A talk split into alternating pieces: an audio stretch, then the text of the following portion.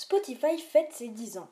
Comptant environ 40 millions de titres dans toutes les catégories musicales, en partant du rock jusqu'au rap, en passant par le classique, Spotify fête ce mois-ci ses 10 ans. L'entreprise devenue l'un des piliers de l'écoute de musique en streaming a en effet été lancée en octobre 2008.